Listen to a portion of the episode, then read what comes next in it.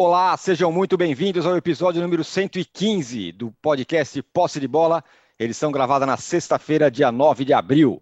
Eu sou Eduardo Tironi, já estou aqui conectado com os meus amigos Arlado Ribeiro, Mauro César Pereira e Juca Kifuri.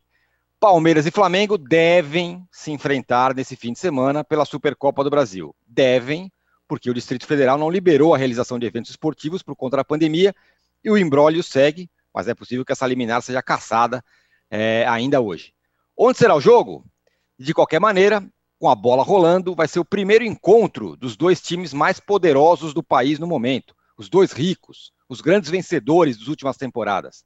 Palmeiras e Flamengo foram testados durante a semana. Palmeiras, mais é verdade, contra o Defensa e Justiça.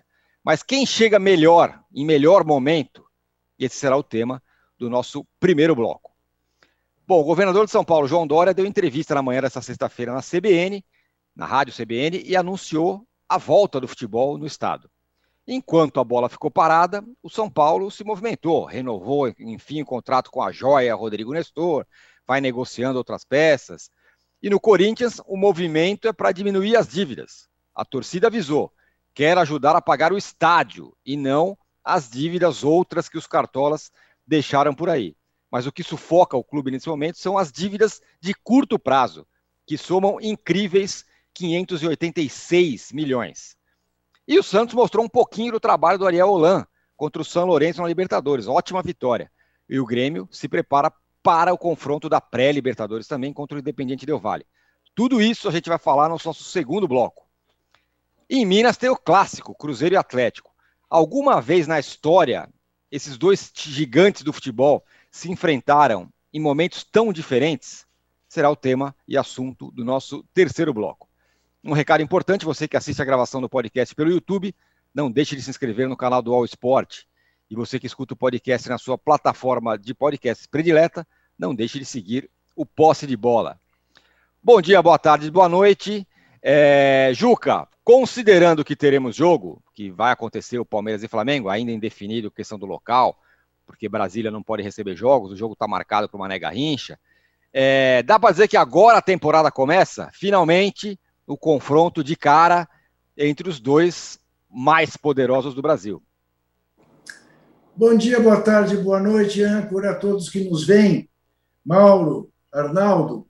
É, é, essa Supercopa do Brasil, eu acho que vai pegar. Já se tentou, né, em outros anos, uma disputa como essa, sem que empolgasse. E desde o ano passado, quando o Atlético Paranaense e Flamengo se enfrentaram, a coisa acho que tomou uma outra feição.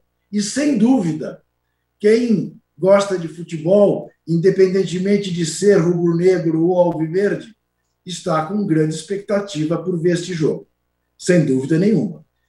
Eu também não tenho dúvida de, de que o Flamengo chega muito melhor.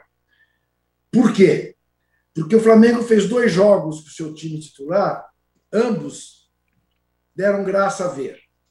E atropelou os dois adversários. Fez oito gols. Podia ter feito 15, né? principalmente no primeiro jogo contra o Bangu. É óbvio que alguém dirá: bom, mas você não pode comparar a importância das competições dos dois jogos feitos pelo Flamengo com o jogo feito pelo Palmeiras. Das competições, não se pode comparar. O nível técnico dos times, eu diria para você que o Defesa e Justiça não ganharia do Madureira com muita facilidade, nem mesmo do Bangu. Mas o que me chama mais atenção é que a gente viu como eu, aliás, já desconfiava, o Palmeiras de sempre o Palmeiras da temporada passada, que, a exemplo do Flamengo, ah, não agradou, do ponto de vista técnico, mas que agora teve tempo para se apresentar de uma maneira diferente. E jogou contra o Defesa e Justiça como se estivesse jogando contra um grande time. Jogou de novo na base do contra-ataque. Jogou de novo esticando bola jogou outra vez como se fosse um jogo de igual para igual, ou se ele fosse inferior ao adversário. E aí não dá. Aí não dá. Pode continuar ganhando, mas é, realmente não foi para isso que trouxeram Abel Ferreira. Quando trouxeram Luxemburgo, e foi uma bola fora, já era para refinar o jogo do Palmeiras, com o elenco que tem. E aquilo que a gente viu quanto Defesa e Justiça, vamos falar com todas as letras, o resultado, primeiro, não teve justiça alguma. No mínimo, era jogo para o empate. Até hoje, eu tenho dúvidas sobre aquele impedimento, que seria o 2 a 2 mas dou crédito ao VAR. Ok. Uh, resultado uh, foi legal, 2 a 1 um, mas o jogo do Palmeiras não foi nem um pouco legal. Foi muito ruim. Muito ruim. E o Flamengo não. O Flamengo pegou dois times muito inferiores e fez o que tem que fazer com eles. Então, eu não acho que o Palmeiras vai repetir uma atuação tão absolutamente abaixo da crítica como fez contra o Defesa e Justiça. Se jogar como jogou contra o Defesa e Justiça, toma uma goleada dessas para entrar para a história do Palmeiras. Eh, do Flamengo. Não tenho muita dúvida disso. Agora, acho que o Abel Ferreira terá visto que ele não pode jogar contra o Flamengo como jogou o jogo do meio de semana. Aguardemos. Aguardemos. Mas uh, a expectativa é de amplo favoritismo uh, para o Flamengo. Da temporada começar em grande estilo para o Flamengo mostrar quem é hegemônico no futebol brasileiro. É, o Mauro, é, dá para dizer então que é um duelo de estilos bem diferentes, né? O estilo que o Flamengo joga e o estilo que o Palmeiras joga e, ao que parece, vai continuar jogando. É um duelo de estilos absolutamente diferentes. Isso já vem, vem acontecendo há algum tempo, né? Tempos em que o Cuca era o técnico do Palmeiras, o Zé Ricardo no Flamengo já havia essa, essa, já acontecia essa situação, né? Com propostas bem distintas. Isso seguiu com Barbieri é, no Flamengo e o Felipão no, no, no Palmeiras. É, depois com a passagem do Mano, e aí o Mano e o Felipão caíram é, em derrotas para o Jorge Jesus.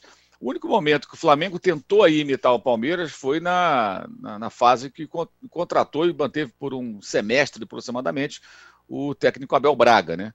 Ali o Flamengo tentou ficar parecido com o Felipão. Aliás, como já disse outras vezes, Ali foi uma demonstração da nova diretoria, então, né, é de desconhecimento sobre o próprio Flamengo e sobre o trabalho do técnico versus é, perfil de jogadores que estavam sendo contratados. Porque o Flamengo não contratava jogadores para jogar daquela maneira. O desenho ali não era esse. Né? Aqueles jogadores você imaginava, mas era óbvio que eles teriam que atuar de uma outra forma e não dando a bola para o adversário, abrindo mão da posse de bola para jogar em contra-golpe. Contra Muitos torcedores que não gostam de enxergar o óbvio é, começam a fazer umas associações tacanhas em rede social, do tipo: não, quando o Palmeiras jogou contra o Delfim, vocês falaram que era fácil, agora o Madureira. Ninguém está dizendo que o Madureira é forte. Muito pelo contrário. A ressalva sempre é feita quando se analisa os jogos que o Flamengo fez. Isso é óbvio. Não é preciso ser nenhum gênio para saber, pô, o Madureira não é forte, o Bangu é fraco. Todo mundo sabe. A questão é postura, proposta. É isso que a gente tem que olhar, acho eu. Qual a proposta do Flamengo? É entrar em campo, ocupar o campo do adversário, desejar a bola o tempo todo e agredir, agredir, agredir, agredir. Não vai fazer isso 90 minutos contra muitos times, porque é impossível por 90 minutos você jogar assim. Mas enquanto o gás permitir, enquanto é, é, a vantagem não for a, a, a, é, alcançada ou ampliada, o time deverá jogar assim, pelo menos é isso que ele sinaliza. Ele se preparou durante duas semanas, na volta daquele período de férias de, de 15, 16 dias, para jogar assim, e ele apresentou isso. Né? Fosse o Flamengo um time com a mentalidade do técnico do Palmeiras, ao marcar um primeiro gol no Madureira, talvez recuasse para ter espaço, contra-atacar e marcar outros gols no Madureira. O Flamengo continua acampado no campo do adversário. Bangu, Madureira e será assim contra o Palmeiras, com toda certeza. E o Palmeiras vai jogar fechado, contra-atacando, o que não é proibido, é legítimo, mas eu acho que jogar contra uma equipe como Defesa e Justiça daquela forma encolhido, esperando, tendo um elenco maior, é o subaproveitamento de um elenco. Ah, mas ganhou a Libertadores. Se nós ficarmos proibidos de fazer uma avaliação técnica, tática, minimamente crítica de um time de futebol porque ganhou um troféu, Então vamos lembrar que o Chelsea ganhou em 2012 de forma legítima e emocionante até, com muita superação, um título europeu em 2012, jogando na retranca contra a Barcelona, contra a Bayern de Munique, e o técnico caiu meses depois, porque aquilo não se sustentou, mesmo sendo o Chelsea um time que tem uma característica de jogar dessa forma já há algum tempo e a torcida tolera isso, não tem nenhum tipo de rejeição a essa proposta de jogo.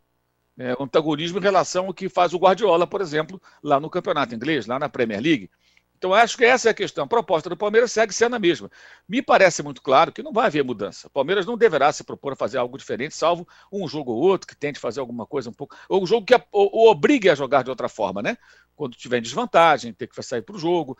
Mas contra o Defesa e Justiça foi aquilo ali. Não teve também um período de treinamentos maior né, com, com o treinador. E aí, como o Arnaldo já destacou, e eu concordo, é, é, a partir do momento em que resolve não treinar o time nesse período para ir a Portugal, o técnico do Palmeiras o faz com autorização do seu patrão. É um problema deles, não é meu, mas uma constatação.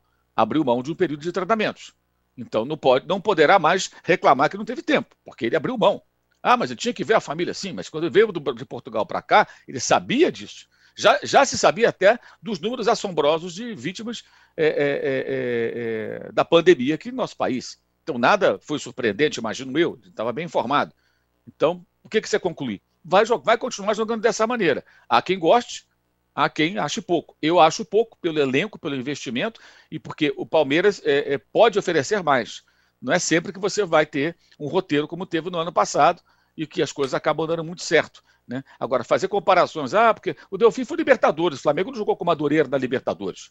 O Flamengo não jogou contra os adversários que o Palmeiras teve na Copa do Brasil, é jogando no Campeonato Carioca. Se é para comparar o Madureira com alguém, vamos comparar então com os times pequenos de São Paulo. São Bento. Né? Aí você vai dizer, pô, o Palmeiras joga como contra São Bento? Joga é. dentro do campo do adversário, massacrando e fazendo um, dois, três, quatro, cinco, ou faz um gol, recua, espera, o jogo é igual. Como é que joga o Palmeiras? Aí você tem a comparação correta. Agora, se cair uma carne assada dessa na chave do Flamengo da Libertadores, até um, um paralelo pode ser tratado. Né, de como jogou o Palmeiras contra essa equipe, quando, como o, Palmeiras, o Flamengo jogaria contra essa equipe. Aliás, o sorteio hoje, né, no começo da tarde. E aí nós veremos quais são os grupos da Libertadores. Mas é, eu acho que é isso, a proposta. Eu acho a proposta que a proposta vai ser a mesma. E vai ser um choque de, de, de, de escolas. Se o Palmeiras circunstancialmente vencer o jogo, o que, é que vai acontecer? A defesa, pelo futebol é, pobre de ideias, vai ganhar um reforço muito grande. Né? E a gente vai continuar nas trevas, porque eu já falei outras vezes: Abel Ferreira é vencedor no Palmeiras, entrega muito ao clube, campeão de duas taças importantes, mas a proposta de jogo dele nada agrega ao nosso futebol. Não é diferente de o que outros tantos técnicos fazem. O faz com competência, inegavelmente, mas não é diferente. É a mesma coisa. É, agora, Arnaldo, contraponto nessa história. Vamos ver. O Palmeiras joga assim porque joga assim, ou se você comparar um time e outro, você pode chegar à conclusão que, bom, peraí, o Palmeiras joga assim porque o, o elenco dele é desse jeito. O Rony é um cara de velocidade, então aposta muito naquilo, tem uma defesa muito sólida, então se fecha na defesa. Ao passo que o Flamengo, com o que tem, para mim, o melhor elenco, pode fazer mais do ponto de vista ofensivo. Diz aí, isso tem sentido não? Mais ou menos, eu sabia que vinha essa bola para mim. Você é sabe isso, que eu gosto, eu gosto. do contra-ataque, né? Essa coisa é. toda. Não, vou, vou, vamos fazer, ó, guardando as proporções, né? Que não, as pessoas não estão vendo as aspas aqui. Vamos lá. O Paris Saint-Germain joga da forma que joga porque tem o melhor cara do contra-ataque do mundo, o Mbappé, ou joga como joga porque o seu treinador ou seus treinadores preferem esse estilo reativo e não propositivo. O que eu quero dizer com essa pergunta? O Paris Saint-Germain, com o elenco que tem, pode jogar da maneira que o seu treinador quiser. Pode jogar com a posse de bola, pode jogar com cinco no ataque, pode jogar com goleiro improvisado, etc. e tal. Guardando as proporções, o Flamengo, o Palmeiras, o Atlético e até o São Paulo podem jogar da forma que o treinador quiser. Porque eles têm elenco para tal.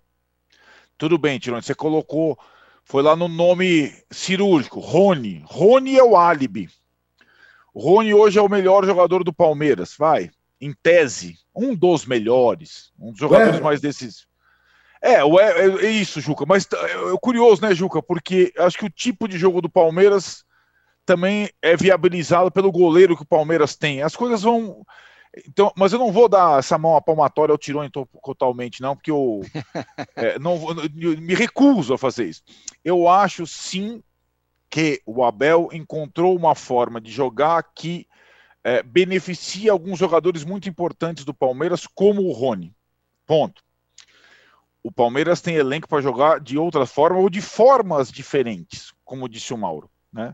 O Palmeiras, o time, o Palmeiras, por exemplo, dos meninos do meio de campo, ao reserva Gustavo Scarpa, o Palmeiras tem meias criativos, tem jogadores habilidosos que propiciam ao Palmeiras outra forma de jogar. É opção do treinador jogar nessa situação, Tironi.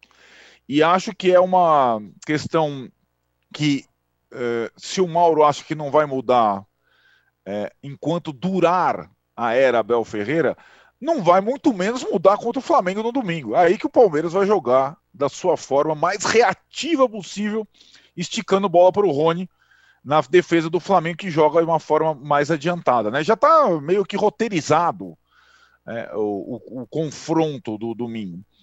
É, curioso, eu estava pesquisando, pesquisando não, pesquisando não, não vou dar uma de é, PVC ou Mauro tal, não, puxando pela memória.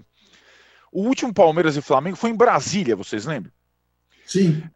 O Flamengo ganhou por 2 a 0 uma das melhores atuações do Flamengo. Foi um jogo que consagrou Arão na zaga. Não foi a primeira experiência, mas foi, aliás, um dos poucos jogos em que atuaram juntos Arão e Rodrigo Caio. Rodrigo Caio saiu machucado.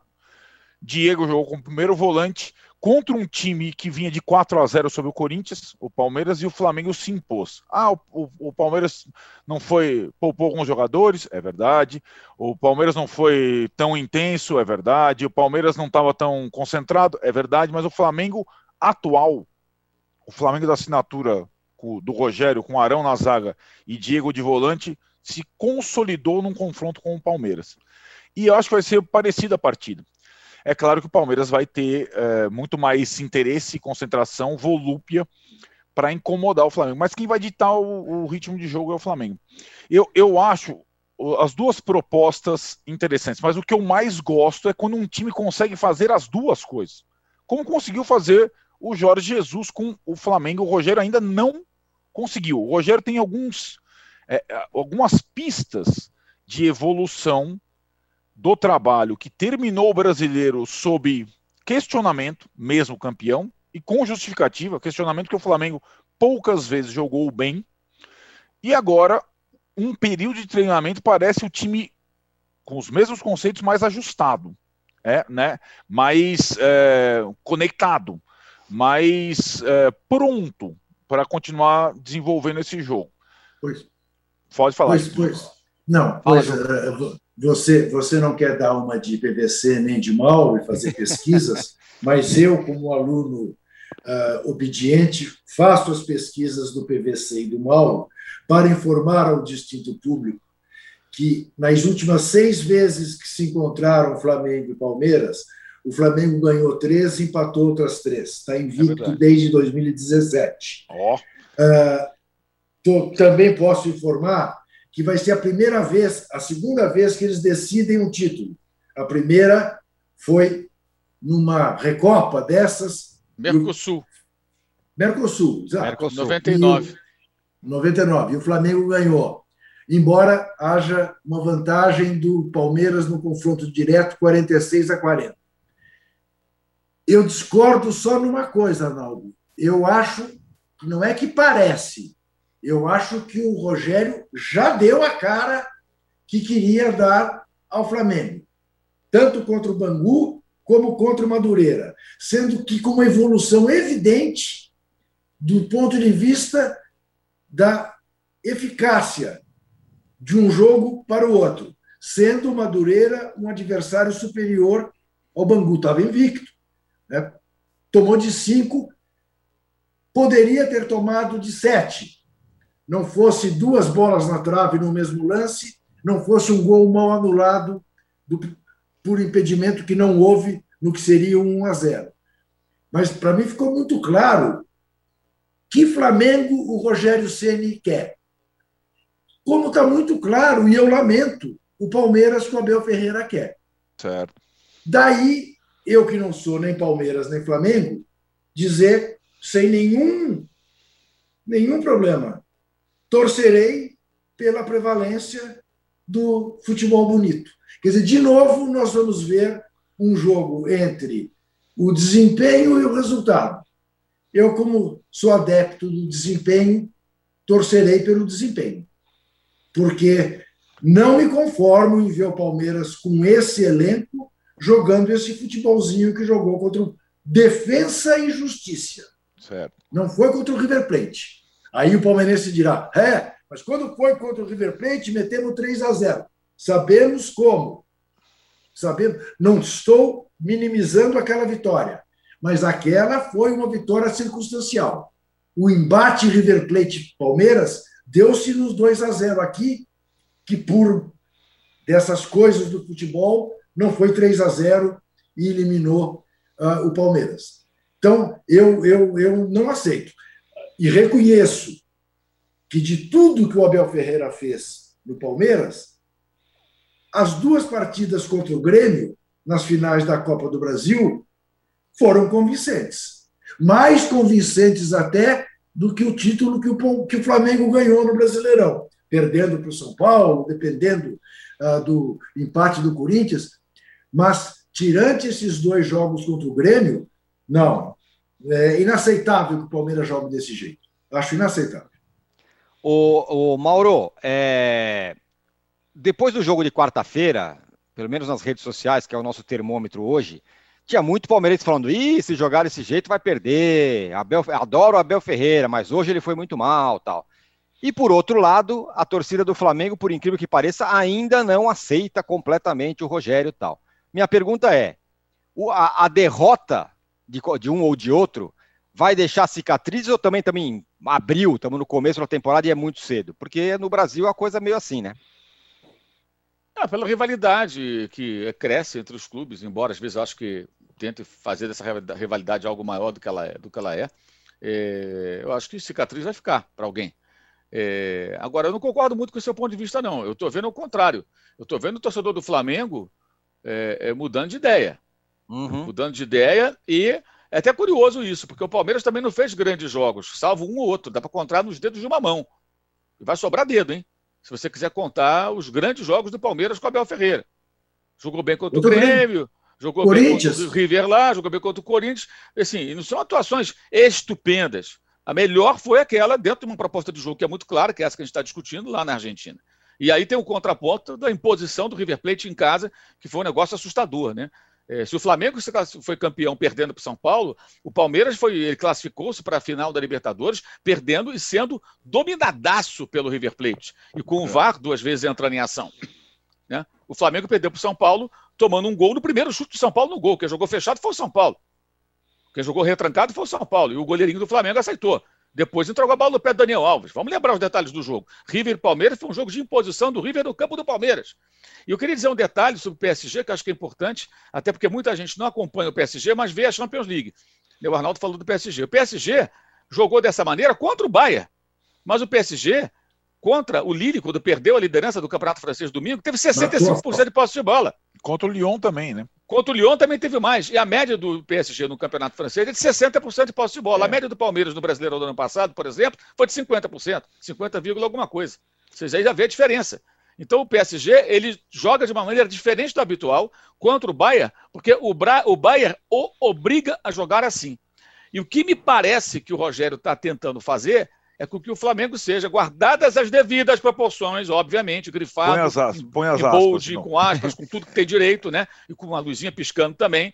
Né? Atenção, guardadas as devidas proporções. É. Reproduzir algo parecido, que é imposição sempre sobre o adversário, obrigando até a fugir, eventualmente, de suas próprias características. Ou seja, eu vou jogar sempre dessa maneira, eu quero jogar assim. Nem sempre vai conseguir, né? Mas vai tentar. O Bayern sempre joga assim. Qualquer adversário do Bayern é obrigado a jogar dessa maneira contra o Bahia, porque não. o Bahia não dá oportunidade ao adversário. Agora, é claro, isso não significa que o Rogério vá conseguir. Então, a proposta é muito mais ousada. E é arriscada também, porque você joga com, com os seus zagueiros jogam dentro do campo adversário. O, um dos zagueiros do Flamengo, que é o Arão, de vez em quando infiltra na área, como se fosse volante. Aparece na área para tentar cabecear. Não é bola parada, não. Com bola rolando. Então, é uma proposta mais ousada que te expõe, como expõe o Bayern. E o talento dos jogadores do PSG permitiu que o time francês explorasse essa exposição defensiva. Uma, uma falta de sintonia aqui, uma escolha errada. Aí você tem uma combinação Neymar Mbappé, primeiro gol do, do, do PSG. O passo do Neymar parece simples, mas não é simples. E é na hora certa, preciso. Assim, é, é, quando os jogadores adversários se movimentam para tentar fechar ali qualquer possibilidade de passe, ele espera e dá a bola na hora exata. E o Mbappé chuta e o Neuer ainda colabora falhando. Então, acho que é, toda, toda essa questão, essa discussão, acho que passa por isso, pela discussão das propostas, entendendo que esse paralelo. O PSG jogou daquela maneira e venceu, porque o Bayern obriga a jogar assim e vai obrigar terça-feira, na França.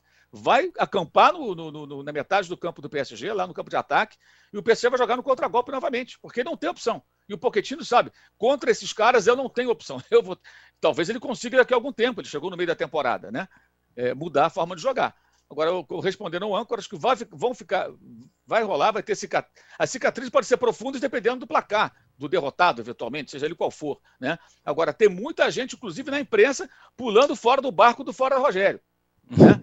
Inclusive, com, eh, gente, eu, eu, eu, eu, vi torcedor escrevendo assim: ah, ele agora está fazendo igual ao Jesus. Não está fazendo igual ao Jesus. Ele tem elementos do jogo do JJ, mas muita coisa ali é dele. Uhum. Nem tudo ali. É... E não é tão simples. Vira o botão. O Flamengo não tem um botão assim, é, modo Jorge Jesus. Você aperta e joga. Não é assim.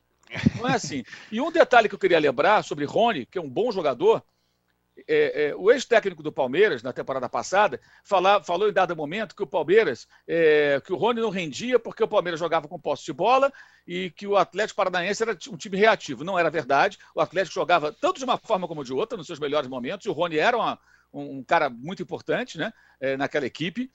O Palmeiras não jogava com essa posse de bola toda, pelo contrário. Até na final contra o Corinthians, quando adquire a vantagem, depois recua e o Corinthians, aos trancos e barrancos, consegue com o Jô arrancar um pênalti, empatar e levar para a final de pênalti, né? A final do Paulista do ano passado.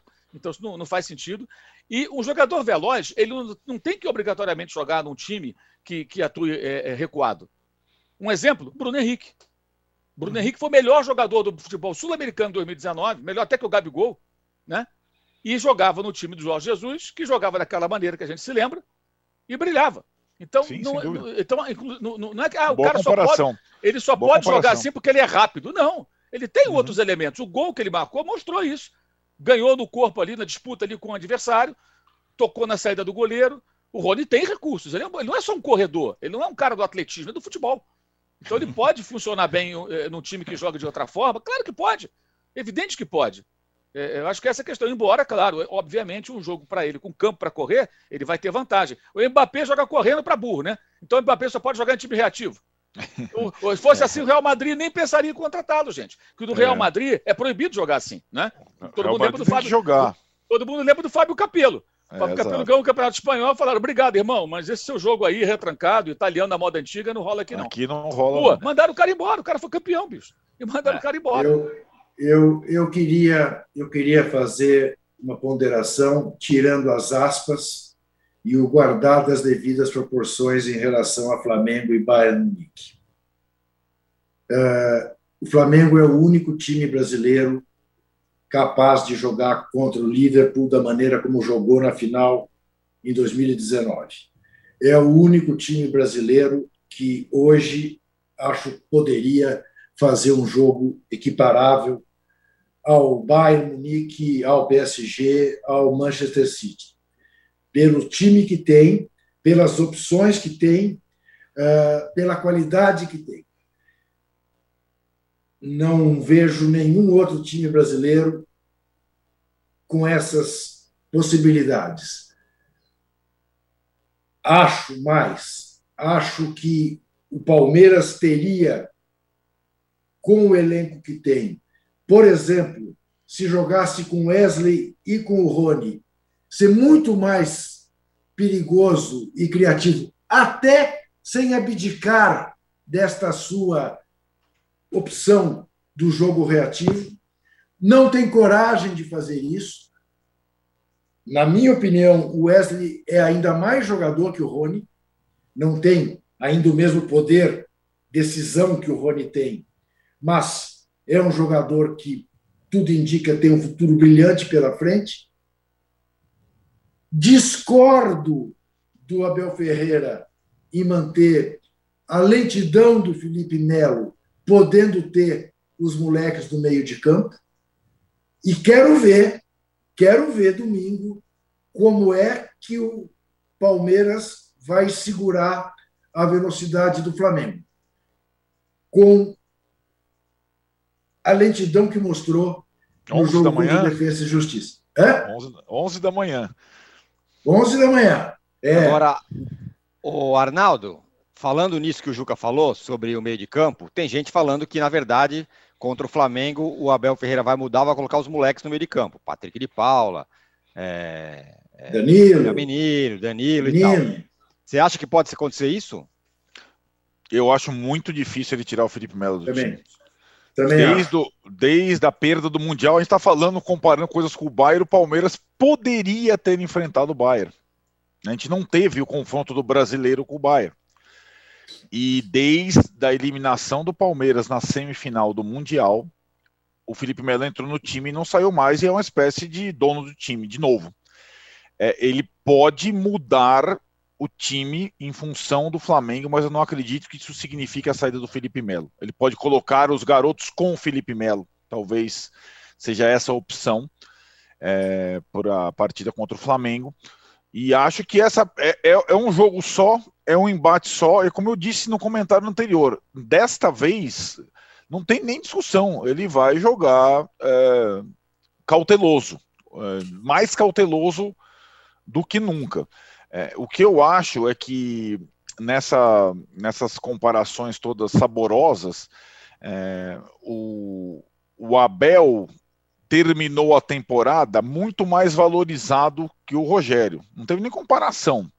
Porém, essa essa régua ela pode mudar rapidinho e não é só pelo jogo do domingo. O jogo do domingo é uma partida só, o Palmeiras pode vencer, tem condição, pode vencer no erro do Flamengo, pode vencer por uma série de circunstâncias, mas a temporada, até pelo trabalho que o Rogério fez, entre aspas, de novo, aspas, na surdina, é, nessa, nessas semanas de preparação, e o Abel não fez, podem fazer diferença um pouquinho mais à frente. Fase de grupos da Libertadores está aí, tem sorteio, vai começar a ter jogo mais graúdo ali, a colar, e a temporada está só começando.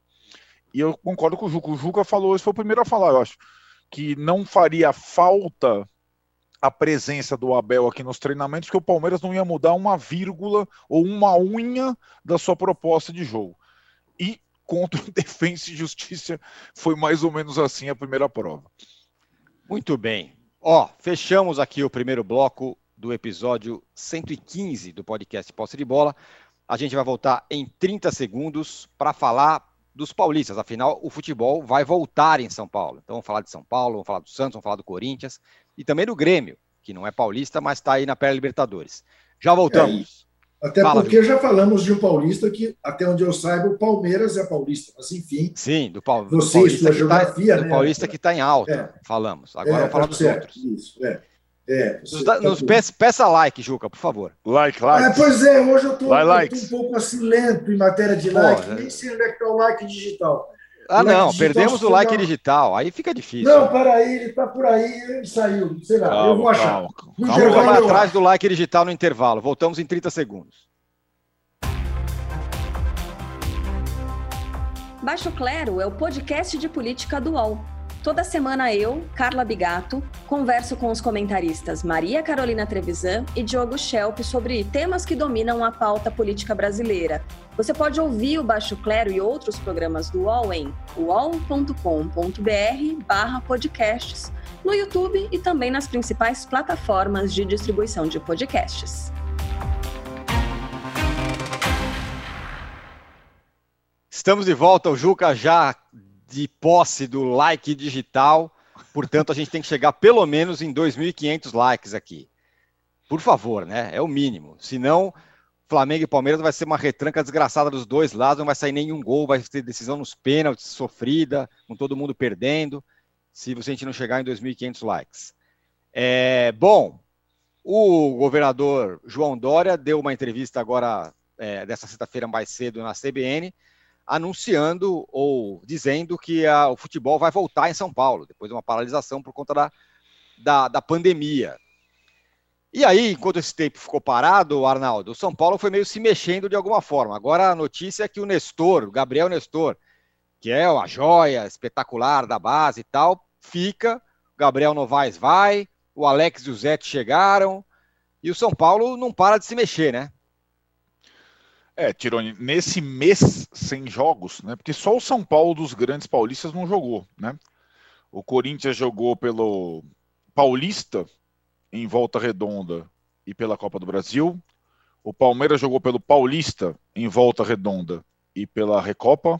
O Santos jogou pela Libertadores. É, o Bragantino jogou duas vezes pela Copa do Brasil, a Ponte Preta jogou duas vezes pela Copa do Brasil.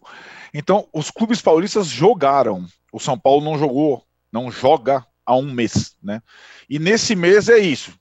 Chegaram seis reforços, todos apresentados com pompas.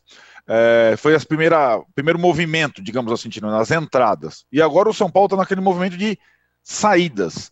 Você disse da renovação do Rodrigo Nestor, que ainda não foi anunciada oficialmente mas virou um, uma questão do mês. Um jogador que é muito uh, admirado pelo Hernan Crespo, que tinha o seu contrato encerrado no final do ano, que não queria renovar, e o São Paulo está conseguindo a renovação, colocando o salário do menino lá em cima por quatro anos, por exigência do Crespo. É, é aí, eu acho que acabam as entradas. As saídas começaram. O Tietchan no Atlético, os meninos do Bragantino, o Elinho o Gabriel Novaes, o Bragantino pagando à vista, e o São Paulo está vendo que se não enxugar a folha de pagamento, se não saldar as suas dívidas e principalmente se não pagar o elenco em dia, não adianta ter seis reforços, manter o Daniel Alves, ter lá o goleiro, ter lá quatro centroavantes, porque o que está aparecendo agora no início é, da temporada 2021 são sequelas da temporada 2020 e do, da gestão desastrosa anterior de cinco anos sem títulos e com rombos. Né? O São Paulo, em cinco anos, é, não ganhou nenhum troféu, não saldou dívidas internacionais que estão aí batendo na porta. Tem situações da FIFA lá, se o São Paulo não saudar a dívida do Dinamo de Kiev, da contratação do Tietchan, não pode mais contratar ou pode perder pontos, como foi com o Cruzeiro, como foi com outros clubes. O São Paulo está é, priorizando essas situações, mas de fato elas explicitam é, uma, uma gestão que teve muitos problemas, né? É, não só em relação ao campo, como em relação às finanças. De qualquer forma, conseguindo é, equilibrar o mês ou os meses, o São Paulo tem hoje um time e uma comissão técnica em condição de disputar as principais coisas, é, as principais competições que vem por aí, inclusive a Libertadores, que vai é, saber ali na, nas próximas horas os seus adversários na fase de grupos e tudo mais.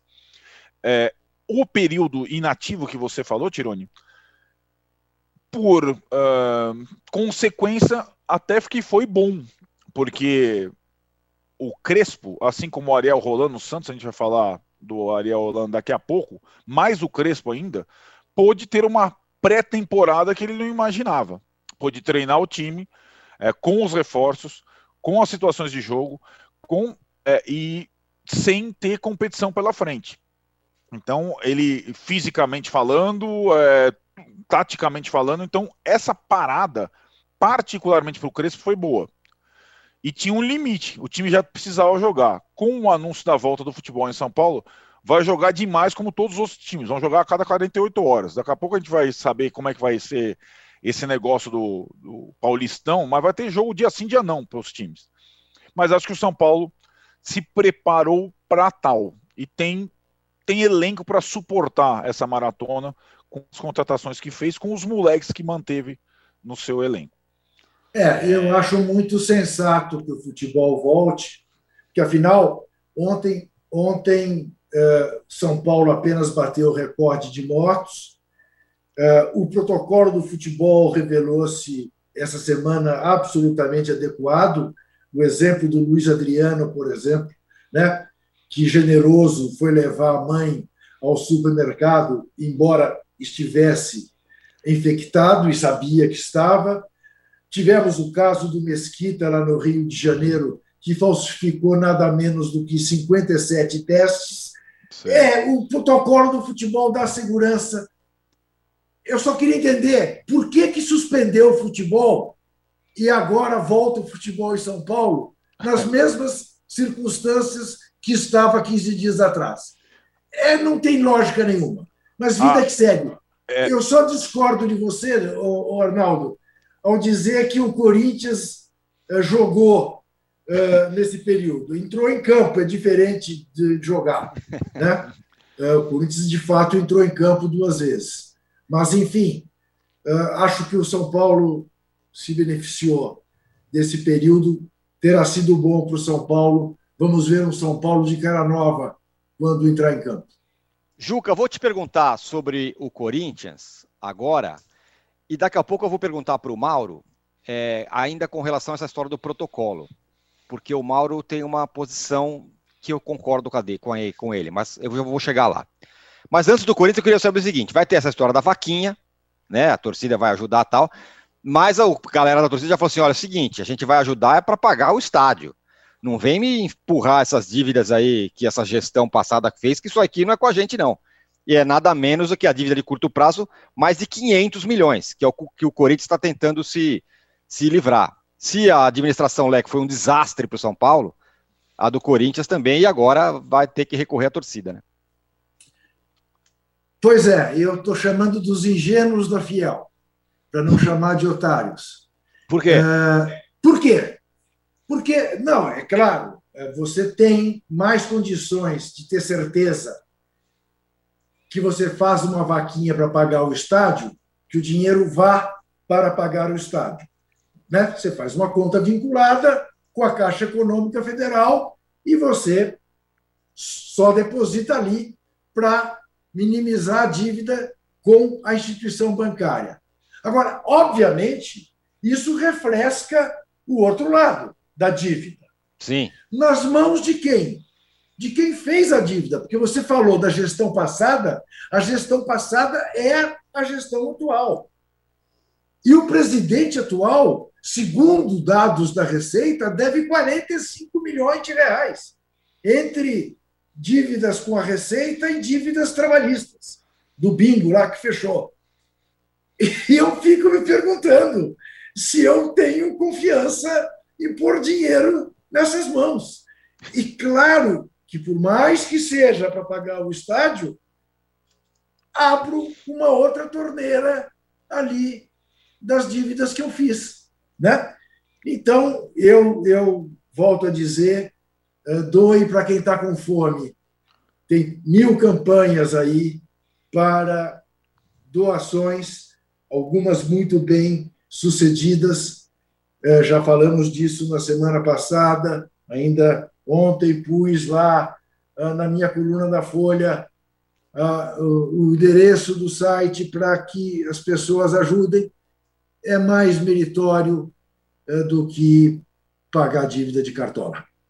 Muito Você bem, sabe, Juca. Tirone, antes de passar para o Mauro rapidinho, que o pai do Celso Zelt, ele me mostrou que comprou lá, comprou não, é, pai do Celso Zete no início dos anos 70, mais precisamente 71, quando a gente nasceu, pagou é, é, como torcedor do Corinthians e vários torcedores do Corinthians lá o, a caixinha para contratação do Paulo César Caju. Então tá, contrate o PC Caju, amiguinho do Reizinho do Parque, amigo do Reizinho do Parque, do Rivelino, tá, os corintianos meteram bala. O Paulo César Caju veio jogar no Corinthians 10 anos depois, perto dos 40. Ele chegou em 81, é, em vez de 71, 10 é, anos era, depois. Era, é. era Paulo César fez, Castanha de Caju. É. Fez, fez, fez, fez, uma quizumba danada no elenco, durou pouco. Foi, foi. Ninguém nem lembra, mas foi. Castanha de Caju é bom. Sensacional. Ô, Mauro, é o seguinte, vou, vou, te passar algumas coisas. Eu vou te passar, eu quero que você fale um pouco, mas pode ser no, no, no segundo, na segunda parte da sua resposta, que você fale um pouco do, do Santos, do Ariel Holan, já que está falando sobre técnicos inovadores, pareceu bem interessante, interessante, do Grêmio, que vai jogar pela Libertadores. Mas antes, queria que você desse um plá sobre essa questão do protocolo que o Juca falou, e no qual eu concordo com você, porque eu já sei a sua opinião. A história do Luiz Adriano, por exemplo, não tem muito a ver com o protocolo do futebol para mim. Tem a ver com um cidadão irresponsável, me parece. Diga lá. É, eu também acho, acho que sim. Primeiro, não tem jogo em São Paulo. O Luiz Adriano fez o exame. O exame apontou positivo. Ele foi orientado pelos médicos do Palmeiras a ficar em casa.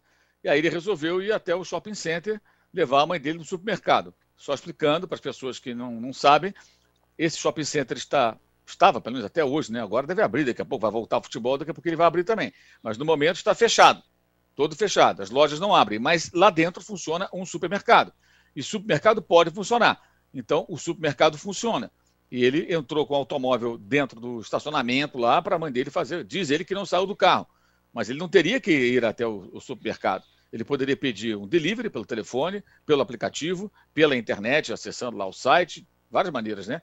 É, ou mandar uma outra pessoa conduzir o veículo até, é, é, até o mercado, chamar um Uber também, um táxi, uma carruagem, que ele quisesse, né? Até porque ele, um cara bem remunerado, né?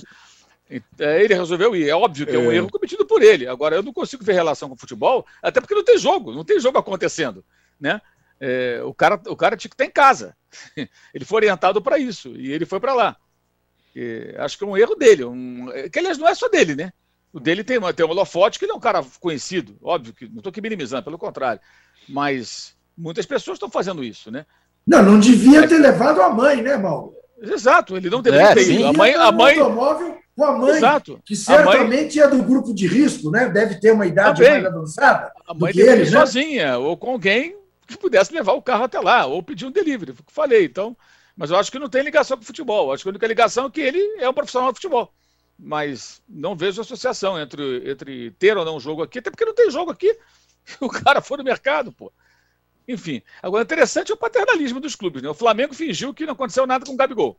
Né? Embora pague, eles paguem direito de imagem aos atletas. Né? E a imagem do clube, evidentemente, fica também contaminada. E o Palmeiras agora vai dar uma punição que ele vai pagar em cestas básicas. Quer dizer, é tudo para inglês ver, né, cara? O paternalismo impera. E o profissionalismo é. é um mero detalhe, né? Fica em segundo plano. Porque profissionalmente, qual seria a postura do atleta aí?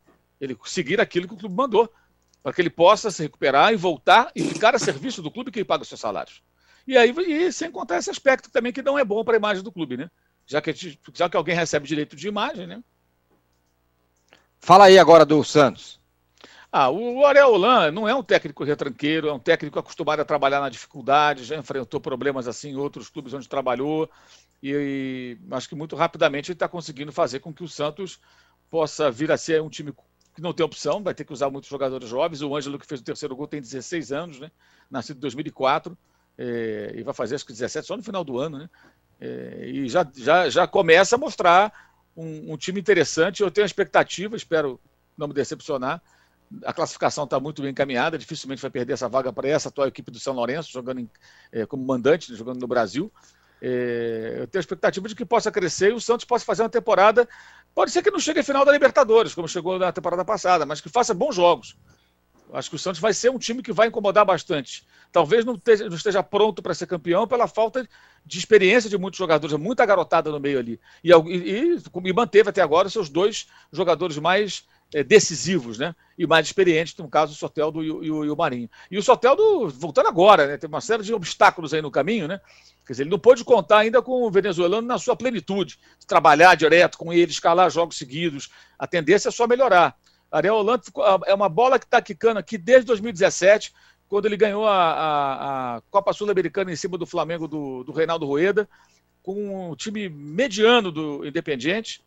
É, e vários clubes ameaçaram contratá-lo e ninguém foi buscá-lo. Quando tentaram, ele estava lá na Universidade Católica e, e, não era possível, mas houve oportunidades e acho que deixaram passar. Desconfio que o Santos, como foi muito bem quando contratou o São Paulo em baixa, né? Parece que foi bem de novo, né? Ao contratar esse treinador. Agora vamos, vamos aguardar. Ele, ele tem, tem tudo para fazer, fazer um trabalho bem legal no Santos. Já começou é, a fazer.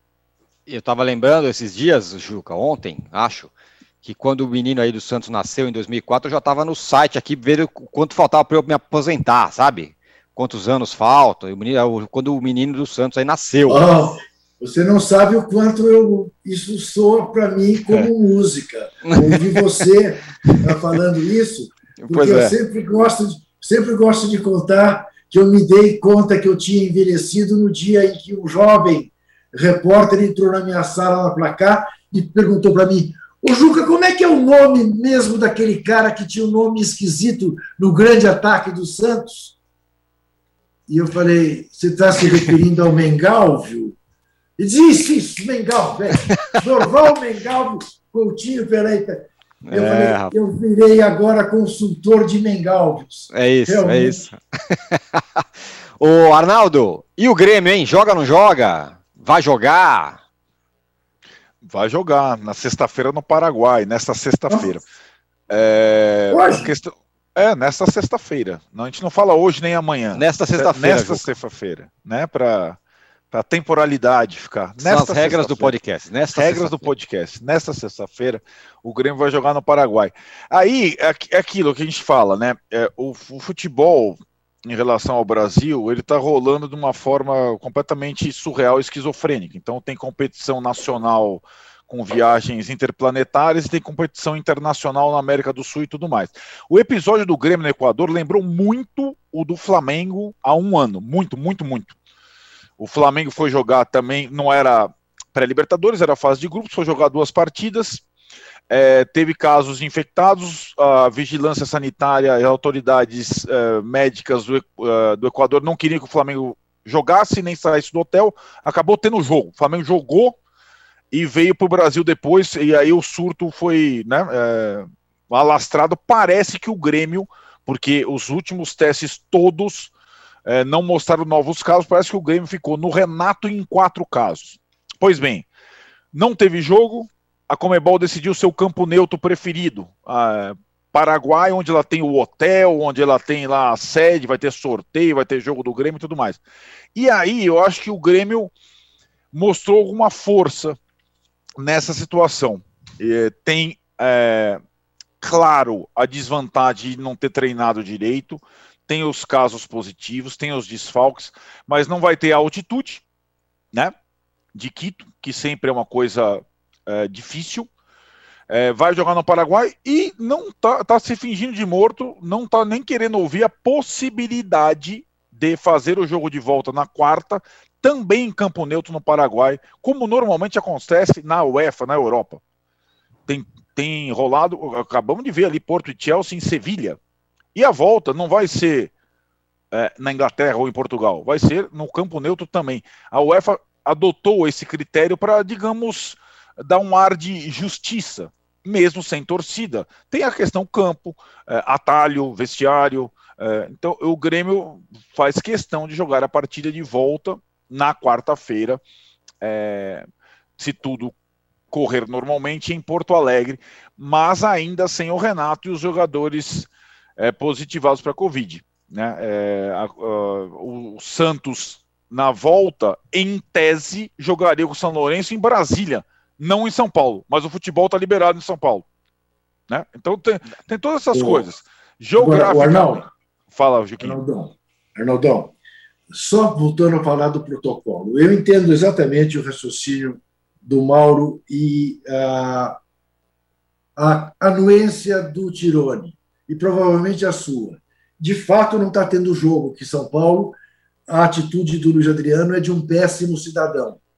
Mas eu estou me referindo a como você pode confiar num mundo em que você tem um jogador do peso do Luiz Adriano que faz isso, ou de um Renato Portaluppi que sábado dirigiu um Grenal sem máscara, abraçou o Chu, beijou o Chu no final do jogo e no domingo estava testou positivo.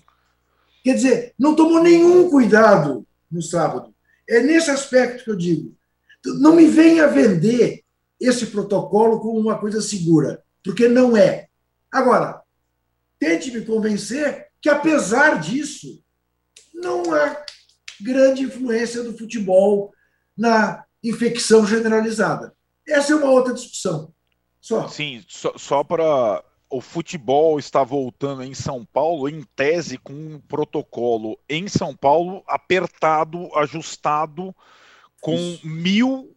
Uh, mil, não digo. Verdade. Alguma, Verdade. Vamos ver, né? Vamos cobrar e ver, né? É, não é só porque a testagem não é só o futebol ser o grupo que mais testa pessoas proporcionalmente, além de profissionais de saúde, que lhe permite continuar.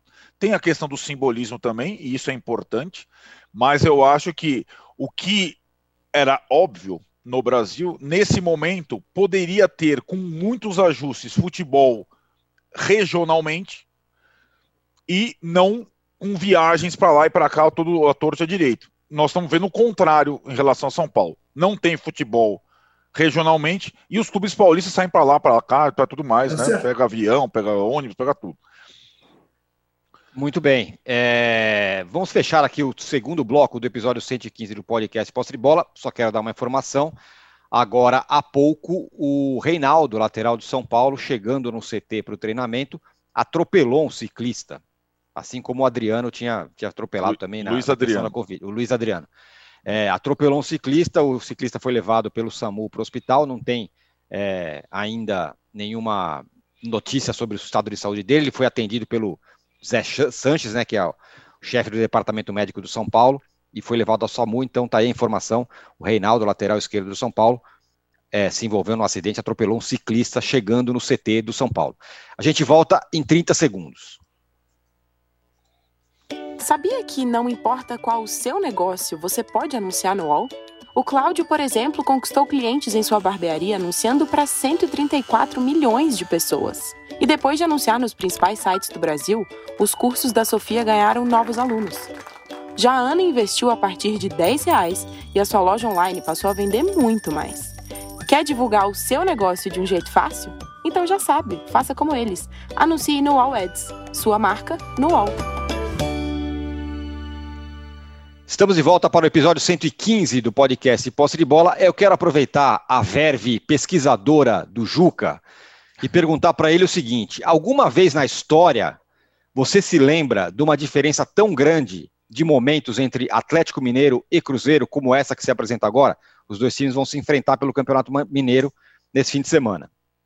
Talvez tão grande não, mas lembre-se, o Cruzeiro já enfrentou o Atlético na segunda divisão e o Cruzeiro mandando no futebol, né? principalmente de Minas Gerais. Agora, o, o Atlético em baixa não estava tão em baixa como está esse time do Cruzeiro, correndo o risco de não ficar entre os quatro. Então, realmente, é uma chance que o Atlético tem de fazer um placar histórico, até se vingar daquele 6 a 1 que tomou quando se ganhasse do Cruzeiro, rebaixaria o Cruzeiro num jogo que até hoje tem mil interrogações na cabeça do torcedor e de quem é um pouco mais cético e confia um pouco menos na honestidade do ser humano. Mas é, é um clássico uh, de realmente de amargar para o cruzeirense, que não vê, não vê luz no fim do túnel a não ser o trem na contramão. Pois é, agora, Arnaldo, diante dessas circunstâncias, vamos dizer assim, que a pressão pela vitória fica do lado do Galo, porque o Cruzeiro, afinal, está muito enfraquecido e tal. É, eu, eu vi o Cuca, a entrevista do Cuca depois do último jogo do Atlético falando. Ah, o clássico nivela, o Cruzeiro vai entrar para ganhar, o Atlético também, vão deixar tudo no campo, o clássico, as responsabilidades são divididas, mas evidentemente, não tem, não tem nem comparação, né? É, e eu achei curioso também que essa semana é incrível, né? Mas teve pressão, cobrança da torcida do Cruzeiro para a vitória no clássico com o Atlético. Como se fosse assim, ó, galera, vamos, vamos lá, ganhar. vamos ganhar, tal. Sim, mas né?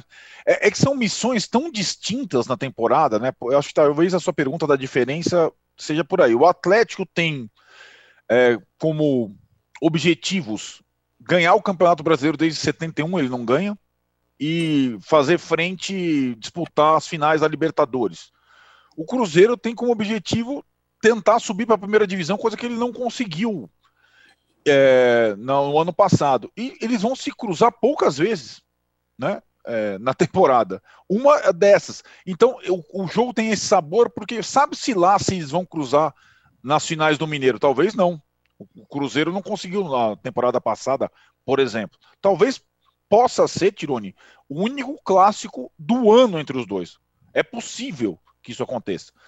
E aí a obrigação é toda do Atlético e será esse ano quando eles, eles, eles se encontrarem eventualmente em outras competições. A obrigação é toda do Atlético, que ainda é, acho que tem assim, diferentemente do Palmeiras e do Flamengo, a construção de um time base. Você não sabe ainda bem como vai ser o Atlético, só sabe que vai ser Nátio Fernandes e mais 10, mas não sabe ainda como será o Atlético ideal para a temporada. Agora, o Mauro, a gente está vendo no futebol nos últimos anos, nos últimos, sei lá, 5, 10 anos, sei lá, é, um descolamento de alguns rivais estaduais. Então, por exemplo, é, o exemplo mais gritante é o Flamengo com relação a todos os outros seus rivais locais, Fluminense e mais ainda o Vasco e o Botafogo. É quase como se eles jogassem, se eles estivessem em outra prateleira hoje, né? Outro patamar, como diz o, o, o, o Bruno Henrique. Henrique. É, e agora isso está acontecendo também em Minas. Você acha que essas diferenças são, são, são parecidas?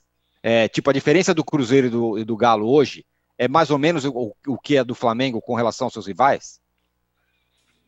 A diferença caminha para ser parecida, mas a maneira como essa diferença se estabelece, ela não é igual.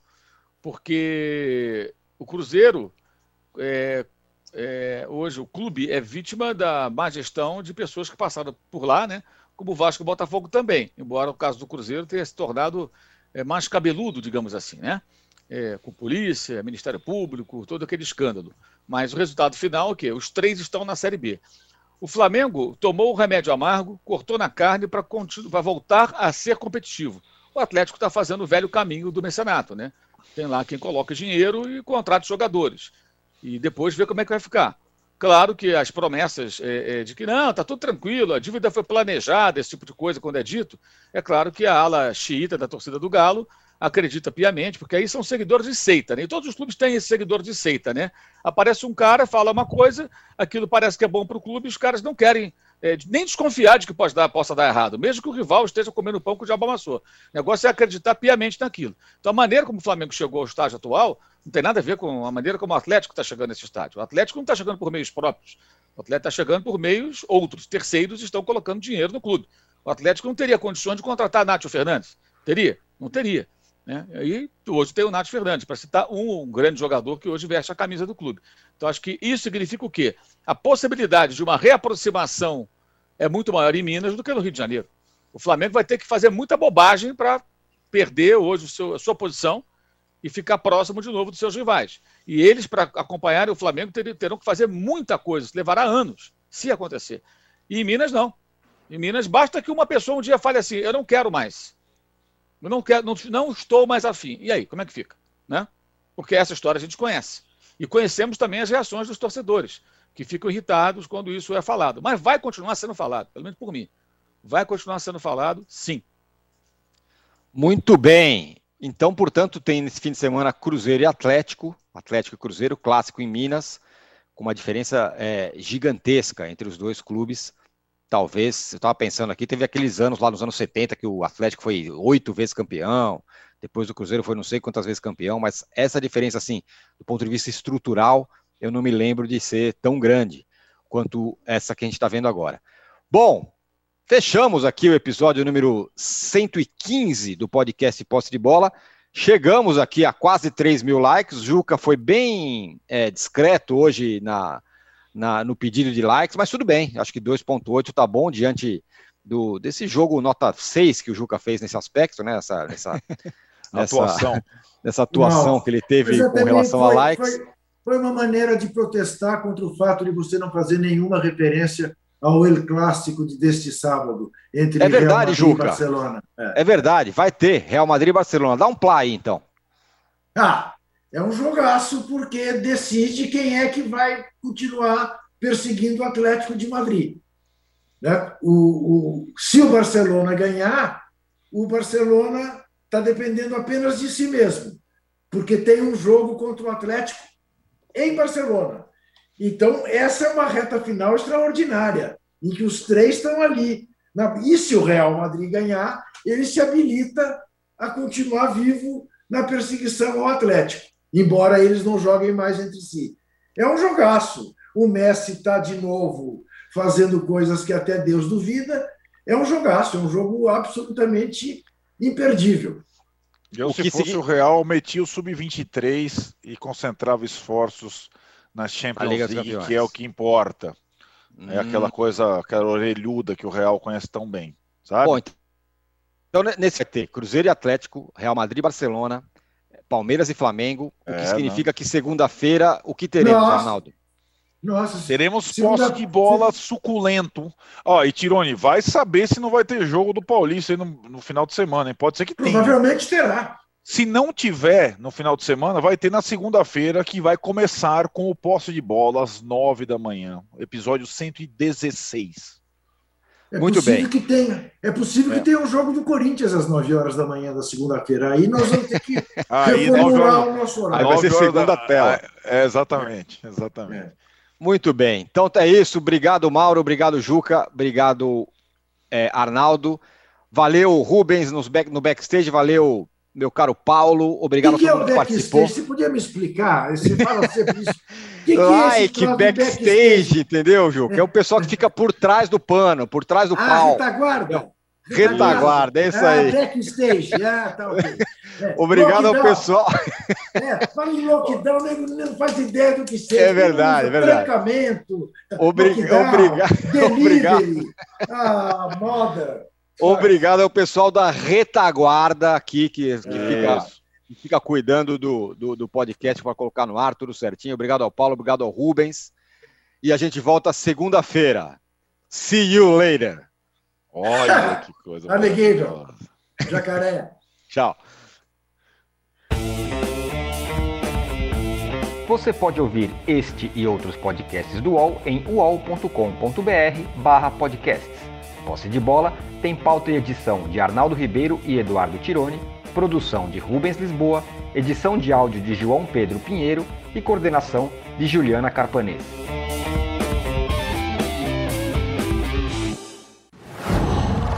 Qual?